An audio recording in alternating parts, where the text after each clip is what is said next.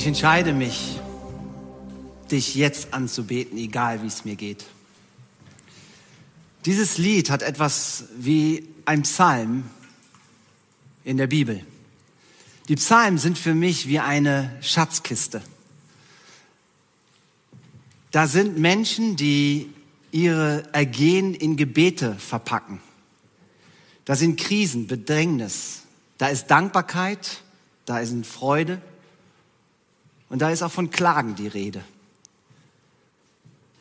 Und alle Psalmen sind menschliche Gebete zu einem lebendigen Gott. Und so ist dieses Lied auch. Einer der bekanntesten Psalmen, glaube ich, ist Psalm 23. Ich habe letztes Jahr schon über den Psalm 23 gepredigt. Und eigentlich könnte man ein ganzes Jahr über diesen Psalm predigen, weil er so starke Aussagen hat. Und ich möchte ihn jetzt gerne vorlesen. Psalm 23. Der Herr ist mein Hirte. Mir wird nichts mangeln. Er weidet mich auf einer grünen Aue und führet mich zu frischem Wasser. Er erquickt meine Seele. Er führet mich auf rechter Straße um seines Namens willen. Und ob ich schon wanderte im finsteren Tal, fürchte ich kein Unglück. Denn du bist bei mir, dein Stecken und dein Stab trösten mich. Du bereitest mir vor dem Angesicht meiner Feinde den Tisch.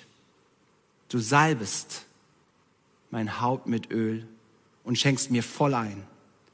Gutes und Barmherzigkeit werden mir folgen mein Leben lang und ich werde bleiben im Hause des Herrn immer da.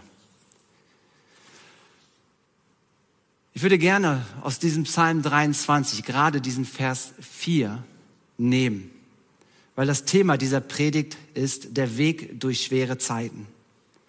Und ob ich schon wanderte im finsteren Tal, fürchte ich kein Unglück, denn du bist bei mir. Dein Stecken und Stab trösten mich. Dieser Psalm 23, der spricht davon, dass wir Höhen und Tiefen erleben. Auch Christen erleben das. Und so sagt dieser Psalm, es gibt grüne Wiesen, es gibt frisches Wasser, es gibt gute Wege und es gibt Höhen, auf die Gott uns führt.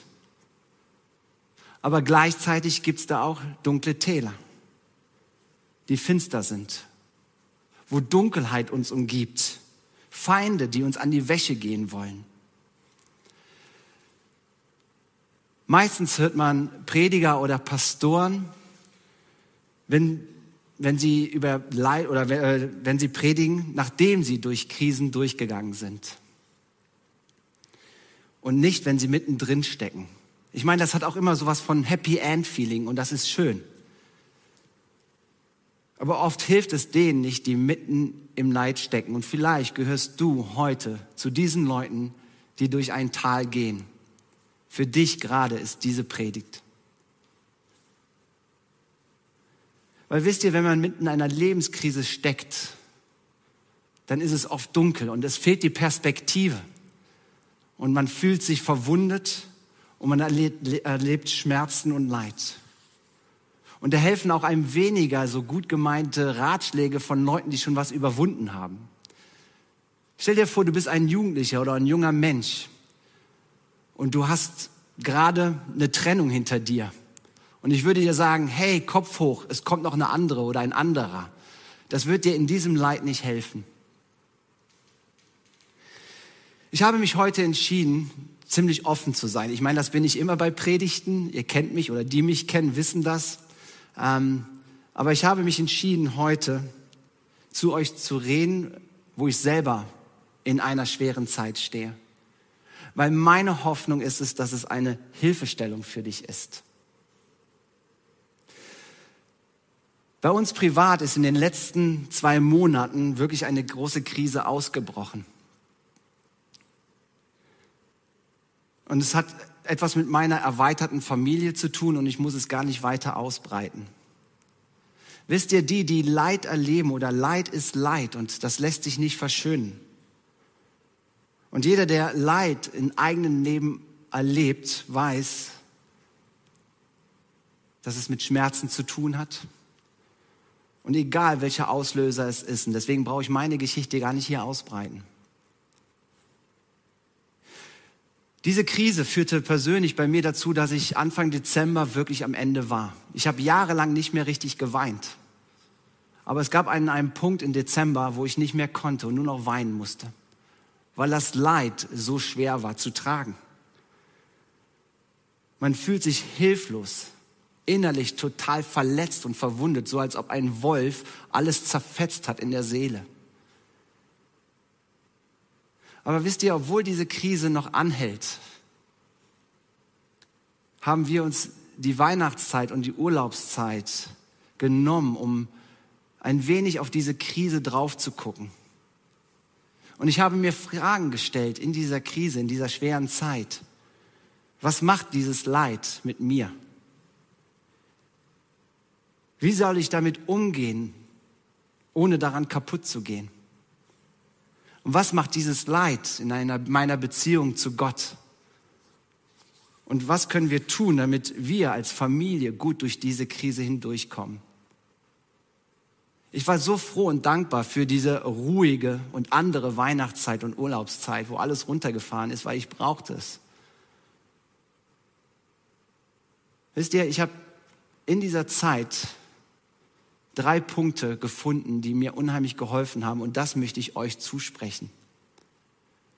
Als Hilfestellung für die schwere Zeit, um einen Weg durch diese Krise hindurchzuführen, durch dieses schwere Tal. Es ist, der erste Punkt ist, öffne dich in der Krise. Das zweite ist, entscheide dich an Gott festzuhalten. Und das dritte ist, keep calm and going on ist Englisch. Ich werde das nach diesem Erklären der zwei Punkte, der ersten zwei Punkte erklären, was ich damit meine. Öffne dich in der Krise. Wisst ihr, egal wie groß der Schmerz oder das Leid ist, es ist so wichtig in der Krise, und das kann ich dir als ersten Tipp geben, ist, dich dem Schmerz zu öffnen und Menschen zu suchen, wo du diesen Schmerz rauslässt. Ich persönlich habe ganz explizit zwei Menschen gesucht, wo ich einfach mal den Schmerz rauslassen kann, was es mit mir gemacht hat. Weil wisst ihr, das sind Gefühle und ja, manchmal zu Recht Ängste, Sorgen, Trauer. Aber wisst ihr, wenn wir das nicht aus uns herauslassen, dann hat das oft negative Folgen. Du kannst zynisch werden, du kannst verbittert werden. Es kann sogar dazu führen, dass du deinen dein Glauben über Bord wirfst und so viele Zweifel hast, die sich in dir ausbreiten und du merkst es, es sind ungute Gefühle. Wisst ihr, auch Klagen und Trauern darf seinen Platz haben. Aber der erste Punkt, öffne dich in der Krise, ist für mich einer der wichtigsten Punkte, nicht für mich diesen negativen oder diese schweren Gedanken für mich zu behalten, weil sonst kann man auch depressiv werden. Oft hindert Schuld und Scham auch dazu, sich zu öffnen. Vielleicht bist du für diese Krise selbst verantwortlich. Und man denkt sich, hey, wenn ich das jemandem erzähle, was soll der von mir denken? Oder du denkst, hey, das kann doch wohl nicht wahr sein. Das kann doch nicht sein, dass ich das erleben muss oder dass ich so etwas getan habe. Ich kann euch trotzdem sagen, ihr Lieben, wir sind in einer Gemeinschaft hier in der Treffpunkt Nebengemeinde, wo es diesen Raum geben muss, sich zu öffnen, egal was es ist. Ich bin ein Mann und ich weiß, als Mann hat man oft Schwierigkeiten, Krisen rauszulassen. Ich meine, Frauen wahrscheinlich genauso, weil die Frauen oft denken, hey, was denken die anderen? Oder als Mann denke ich das auch. Man will immer der Starke sein, man will immer der Beste sein oder man will einfach, ja, nicht sagen, dass man schwach ist. Aber wisst ihr, gerade in dieser Zeit, wenn man durch schwere Zeiten hingeht, ist, es wichtig, diese Gefühle rauszulassen, weil es ist wie so ein Wasserball, den man versucht unter Wasser zu halten. Und dieser Wasserball, glaub mir, wird immer größer, je weiter er länger unter Wasser ist. Und du wirst eine Kraft in Anspruch nehmen, um diesen Wasserball unter Wasser zu halten. Aber wisst ihr, dieser Wasserball wird nach oben kommen. Er wird nach oben kommen und je mehr Kraft du vergeudest, ihn runterzudrücken, umso größer wird das Resultat sein, wenn diese Gefühle nach oben kommen. Deswegen, hey, ich mache dir mutig, in diesen schweren Zeiten dich zu öffnen. Gerade jetzt in dieser Zeit, in der wir jetzt unterwegs sind, weiß ich, dass es vielen auch psychisch total schlecht geht. Wir kriegen viele E-Mails und auch Anrufe und so weiter. Und auch in Gesprächen erleben wir, dass so viel Not auch da ist. Ich mache dir Mut dazu, dich zu öffnen. Aber das Zweite ist, entscheide dich, an Gott festzuhalten. Wenn du keine Beziehung zu diesem Gott hast, dann ist das etwas ganz anderes. Aber ich kann dir sagen, dass Gott nichts für dieses Leid kann. Ja, Gott gebraucht manchmal Leid, um Menschen dazu zu bewegen, zu ihm zu kommen. Wenn du nicht mehr weiter kannst, wenn du keine Möglichkeit hast, diese Krise selbst zu überwinden, dann bist du dabei auf der Suche, Hilfe von, was außerhalb von dir ist, zu suchen. Und deswegen ist Leid oft etwas, was Gott dazu benutzt, dass wir uns wieder zu ihm wenden. Oder aber, ja, Gott lässt auch manchmal das Leid zu. Auch das ist wahr. Und warum das so ist, das bleibt ein Geheimnis. Das ist diese große Theodizee-Frage. Und viele Theologen schreiben Abhandlungen darüber und versuchen das zu erklären. Und ich kann es auch nicht erklären. Aber das, was ich weiß, ist, dass Menschen, die im Leid sich Gott zugewendet haben und zuwenden, etwas erleben, was man nicht in Bücher schreiben kann. Und das ist einen himmlischen Frieden in diesen Leitsituationen zu erleben. Ich weiß nicht, ob du an Gott glaubst, aber wenn du es tust, dann kommen Krisen oft hinein und ja, man vergräbt sich, man will sich vergraben. Und man guckt nicht mehr auf Gott. Das Lied, was die Band jetzt vor der Predigt gesungen hat, I Choose to Worship, das war für mich so ein Punkt, wo ich, was unheimlich viel in mir ausgelöst hat. Und dieses Lied habe ich tagelang immer und immer wieder gehört. Ein Freund, für mir, den, ein Freund von mir, dem ich mich geöffnet habe in dieser Krise, hat mir ein paar Tage später dieses Lied geschickt. I choose to worship. Ich möchte dieses Lied auf Deutsch vorlesen. Ich entscheide mich anzubeten. Ich entscheide mich, mich zu beugen. Obwohl das Opfer Schmerzen enthält, lege ich es ab. Hier im Zwiespalt, wenn Zweifel umzingeln, obwohl meine Seele sich auflöst, entscheide ich mich für dich. Ich werde dich inmitten des Feuers loben, inmitten des Sturms und inmitten der Flut. Es gibt nichts, was jemals mein Lied stehlen könnte. Im Tal bist du würdig. Du bist gut, wenn das Leben es nicht ist. Du wirst immer und ewig mein Lied sein. Ich werde mein Alter bauen, hier und jetzt. Inmitten der dunkelsten Nacht wird er nicht erlichen. Denn du bist perfekt, egal was ist. Wenn der Feind sagt, dass ich am Ende bin, werde ich mein Lob erheben. Wenn meine Welt niederstürzt, werde ich mein Lob hoch erheben. Bis die Dunkelheit zu Licht wird, werde ich mein Lob erheben. Ich entscheide mich anzubeten. Ich entscheide mich jetzt für dich. Dieser, dieses Lied war wie ein Psalm für mich. Und als ich dieses Lied gehört habe in dieser Krise, wusste ich, ich muss eine Entscheidung treffen. Versinke ich im tiefen Tal oder glaube ich daran, dass es da einen Gott gibt, dessen Stecken und Stab mich durch dieses finstere Tal führen wird? Am liebsten hätte ich das Jesus so, um dieses Bild des Hirten zu nehmen, mich auf den Arm nimmt aber es steht da, dass sein Stecken und sein Stab mir Trost geben. Das sind Impulse, das sind sanfte Berührungen von Jesus, der mich durch dieses Tal hindurchlenkt. Und dass er mir sagen möchte, ich bin bei dir, auch in dieser Krise und ich führe dich dadurch. Als ich dieses Lied gehört habe, war es so, als ich diese Entscheidung getroffen habe, egal wie diese Krise ist, und wisst ihr, Krisen sind nie schön, aber als ich diese Entscheidung getroffen habe, Gott zu loben, auch in dieser Krise, dann passierte auf einmal etwas. Und das ist das, was ich eben sagte. Es kam ein himmlischer Friede in diesen Krisen hinein. Ein Ruhigwerden der Seele. Meine Gewissheit war da, ja, es gibt einen Gott. Ein Gott, der sich selbst Jahwe nennt. Ich bin der, der sich erweisen wird. Und es war so, als ob ich in dieser Krise, in dieser schweren Zeit sein Stecken und sein Stab durch dieses Lied gehört habe. Ich entscheide mich dafür, an ihn zu glauben. Weil in Römer 8, Vers 28 steht, was auch geschieht, das eine wissen wir, für die, die Gott lieben, muss alles zu ihrem Heil dienen. Da steht alles. Es sind die Menschen, die er nach seinem freien Entschluss berufen hat. Ich weiß nicht, wie diese Krise ausgeht. Ich weiß aber, dass es mir dienen wird. Ich möchte ein Bild benutzen, der mir bewusst wurde.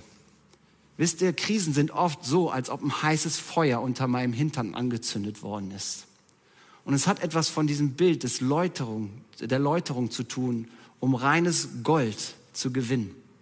Ich bin kein Chemiker, ähm, aber ich habe mich schlau gemacht, dank Wikipedia. Läuterung von Gold bedeutet, dass es eine Kopulation ist im Verfahren von, zur Abtrennung von Edelmetallen, zum Beispiel Gold, aus Legierungen und, und unedlen Metallen. Am Anfang ist da ein Gemisch, eine Legierung, wo Gold mit drin ist, aber da ist auch Kupfer und alles Mögliche drin. Aber da, um das Gold rauszugewinnen, muss es das Gold erhitzt werden ungefähr 1600 Grad, glaube ich, ist es. Und das ist so genauso wie so eine Krise, ein Feuer, was wirklich in mir brennt.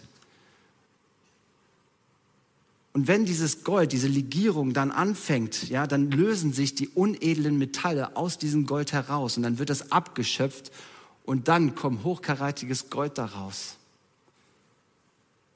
Wisst ihr, Krisen hat so etwas. Persönlich kann es sein, dass gerade in Krisen, und das habe ich auch gemerkt, das Unedle nach oben kommt. Und es muss abgeschöpft werden. Warum? Um noch reiner zu werden. Um charakterlich noch mehr zu wachsen. Aber auch als Gemeinde, der Tim hat das in seiner Predigt Anfang des Jahres gesagt. Er sagte, dass er daran glaubt, dass wir in einem goldenen Jahr hineingehen werden. Ja, das glaube ich auch. Aber dazu gehört auch Läuterung. Ich glaube daran, dass wir auch als Gemeinde in schweren Zeiten wirklich auch das Unedle herausfiltern können. Und dass wir es abschöpfen, dass wir noch klarer werden, dass wir noch reiner werden, dass wir noch ein tieferes Miteinander, was von Herz zu Herz ist, gelebt wird. Es ist wie eine Läuterung, aber es fängt mit der Entscheidung an, sich an Gott zu wenden. Das dritte ist, keep calm and carry on. Viele von euch kennen dieses Motiv vielleicht, das ist jetzt eingeblendet, dieses Bild. Es wird auf, ich glaube, sogar in Urlaubsorten irgendwie verwandelt und keine Ahnung, Keep Calm auf Mallorca, keine Ahnung. Aber wisst ihr, dieses Bild ist 1939 vom Ministerium oder Informationsministerium von England entworfen worden mit zwei anderen Postern. Die Poster sollen die britische Bevölkerung bei im Falle eines Angriffs, eines Luftangriffs oder einer Invasion des durch Dritten Reiches motivieren, durchzuhalten. Es wurde in einer riesengroßen Auflage gedruckt. Ich glaube, ich habe gelesen, 2,5 Millionen Mal ist dieses Poster gedruckt worden, aber es ist nie veröffentlicht worden. Die anderen zwei Poster ja, aber dieses Poster ist in die Versenkung äh, versunken. 50 Jahre später ist dieses Motiv, dieses Bild in einem Second-Hand-Buchladen aufgetaucht. Und seitdem verbreitet sich das immens. Das ist eine alte Botschaft aus 1939, die aber jetzt heißt, hey, bleib ruhig und geh weiter. Wenn du durch Täler gehst, gehe weiter und bleibe nicht stehen. Das ist mein dritter Punkt. Klar gibt es Tage, wo man am liebsten im Bett bleiben möchte in schweren Zeiten. wo man keinen Antrieb hat oder der Elan fehlt, irgendetwas zu machen und irgendwie vorwärts zu gehen und das ist okay. Aber bleib nicht stehen. Bleib ruhig und geh weiter. Ruhe bewahren, bewahren und weitermachen. Das ist nicht so, hey, Kopf hoch und mach einfach weiter. Nein, da steht Ruhe bewahren. Was meine ich mit Ruhe? Ich glaube, dass es gut ist, wenn man durch schwere Zeiten hindurchgeht, zur Ruhe zu kommen. Ruhe zu suchen und zu Gott zu kommen. Ruhe finden in der Seele und bewusst werden, dass es da jemanden gibt, der durch die Täler mitgeht. Sich Zeit zu nehmen, wirklich auch einfach mal zur Ruhe zu kommen, um sich mit dem Himmel zu connecten.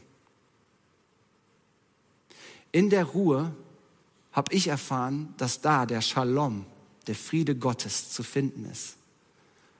Und ich habe die Entscheidung getroffen, weiterzugehen, Ruhe zu suchen und Stück für Stück weiterzugehen. Und das ist nicht ein Laufen.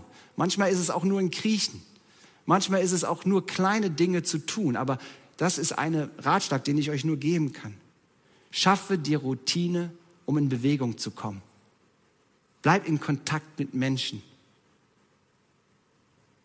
Ich glaube, es ist wichtig, auch im Alltag wieder loszulegen. Ich habe von vielen gehört, hey, mir fehlt im Moment jeder Elan, mir geht so schlecht.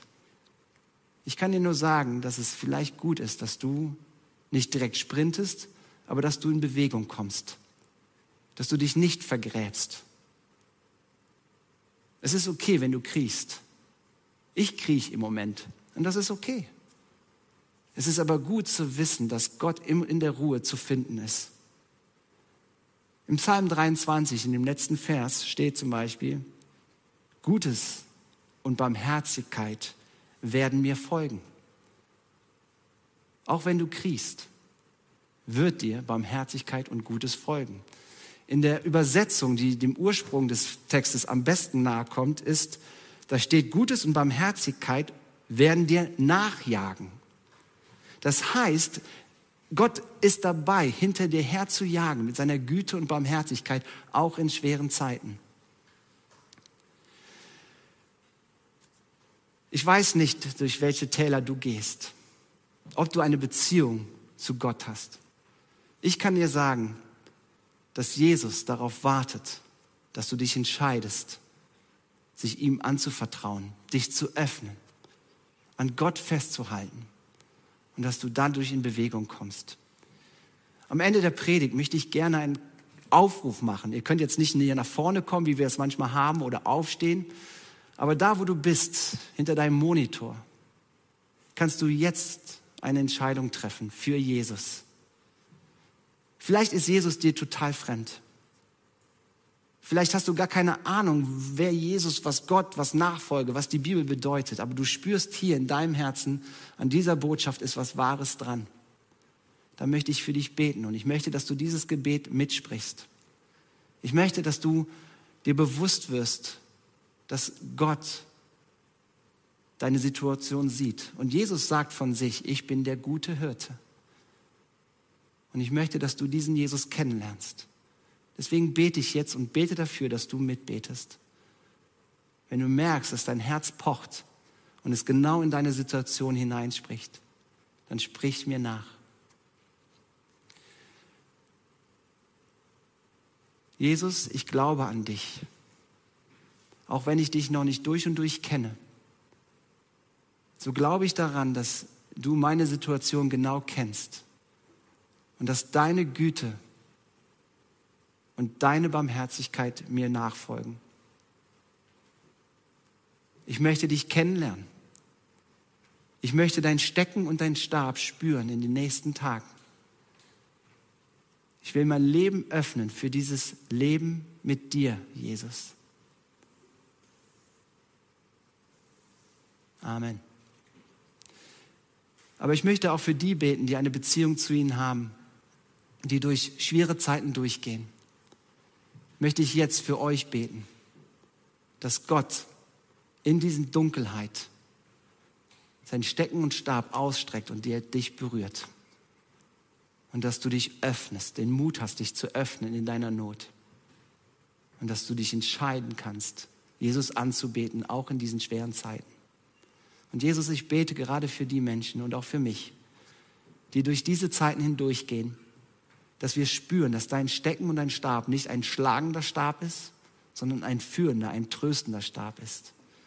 Und ich bete darum, dass gerade die, die wirklich so sich eingegraben haben, die vielleicht auch durch Schuld und Scham abgehalten werden, sich zu öffnen, dass du mit in deinem Mut ihnen Menschen auch an die Seite stellst, wo die sich öffnen können, dass sie sich Hilfe suchen, dass diese Gefühle nicht unterdrückt werden.